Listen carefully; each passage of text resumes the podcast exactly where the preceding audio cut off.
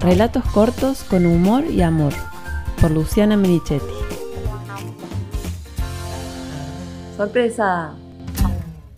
Recién cuando fui madre de mellizos descubrí la fascinación que causan. Al principio me ponía incómoda que la gente me frenara en plena peatonal de Córdoba para mirarlos, hacer preguntas y hasta contar sus experiencias personales sobre el tema. Después me fui acostumbrando y hasta pasé momentos divertidos.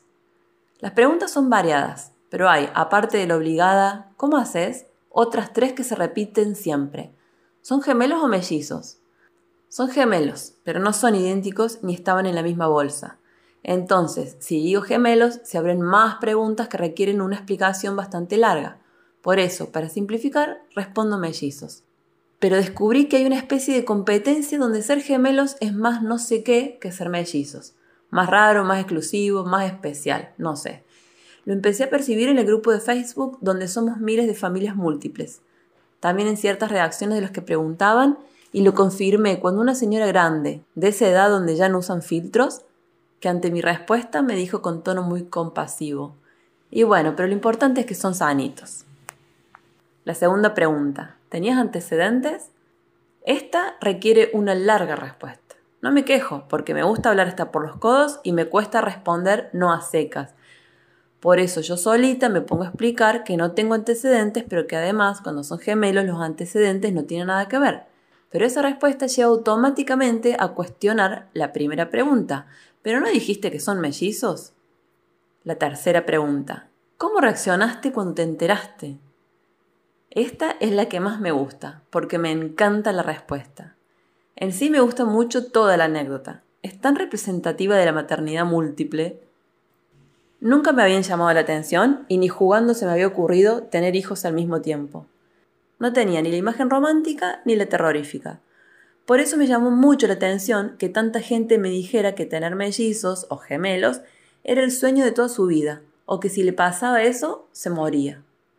A los pocos meses de embarazada ya tenía bastante panza, algo que justifiqué por ser el tercero. Una tarde la mamá de una amiga apenas me vio me dijo, ahí hay dos bebés. Mi reacción fue como si me hubiera dicho que estaba esperando un alien. Así de absurda me parecía esa posibilidad. No me generó ni sorpresa, ni miedo, ni ilusión. Lo tomé como un chiste que se dice por decir. Un día antes de enterarme de que eran dos, había estado conversando con otra amiga sobre si me ligaría las trompas o planeaba seguir sumando. Todavía nos reímos cuando nos acordamos de mi concienzuda respuesta sobre las ventajas de tener solo tres hijos, desde la crianza y el lugar de cada uno en la familia hasta la cantidad de habitaciones y la necesidad de un auto con seis asientos.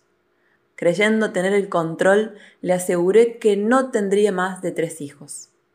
Me voy por las ramas porque sin dudas todo lo que tiene que ver con Camilo y Natalio me entusiasma. Nunca hubiera imaginado que tener mellizos fuera una experiencia tan hermosa, fuerte, fuera de lo común. Ahora entiendo que para muchos sea un sueño, y también entiendo que a otros les dé terror la idea porque claro, es las dos cosas al mismo tiempo. Todo lo lindo se duplica y todo lo jodido también. Desde el primer mes de gestación las cosas fueron más intensas. A las náuseas y las ideas ya conocidas se le sumaron todas las molestias y complicaciones que figuran en el manual del embarazo gemelar.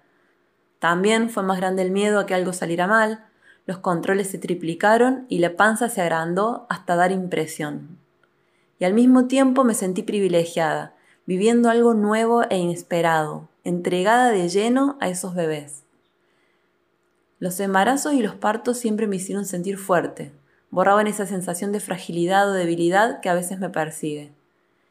El embarazo doble me conectó aún más con ese algo primitivo y poderoso.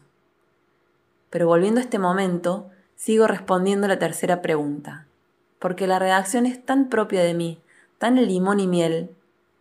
Había ido el control del tercer mes pensando que tal vez pudiéramos verle el sexo, tal como había pasado en el embarazo de Eugenio, mi segundo hijo varón.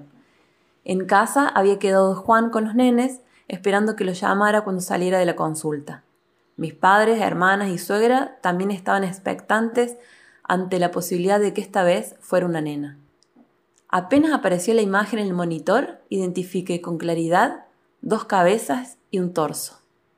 Las imágenes nítidas que ofrecía el aparato, sumadas a mi experiencia viéndolas, bastaron para entender que estaba viendo dos fetos. Pero como nunca en la vida se me había pasado por la cabeza gestar gemelos o mellizos, supuse que estaría equivocada.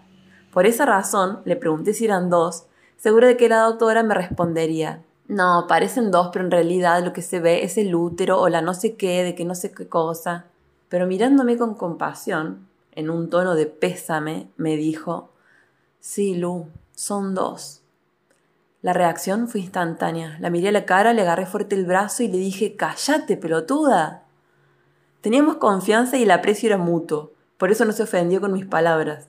Y porque cuando se lo dije, yo ya estaba feliz, disfrutando de la sorpresa más grande de mi vida. Fue una expresión que no creo haber usado alguna otra vez con nadie.